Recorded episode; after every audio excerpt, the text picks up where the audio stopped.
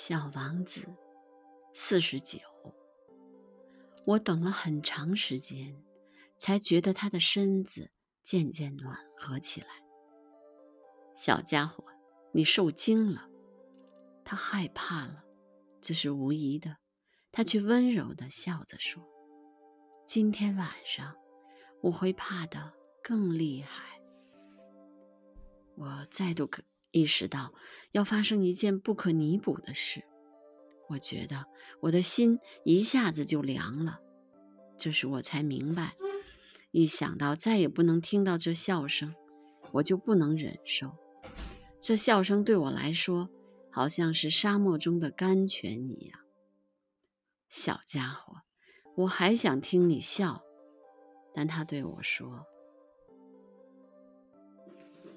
到今天夜里，正好是一年了。我的星球将正好处于我去年降落的那个地方的上空。小家伙，这蛇的事、约会的事，还有星星，这全是一场噩梦吧？但他并不回答我的问题。他对我说：“重要的事是看不见的。当然，这就像花一样。”如果你爱上了一朵生长在一朵星星上的花，那么夜间你看着天空就感到甜蜜愉快。所有的星星上好像都开着花。当然，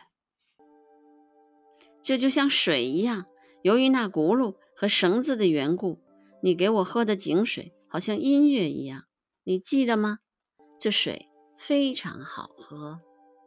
当然，夜晚。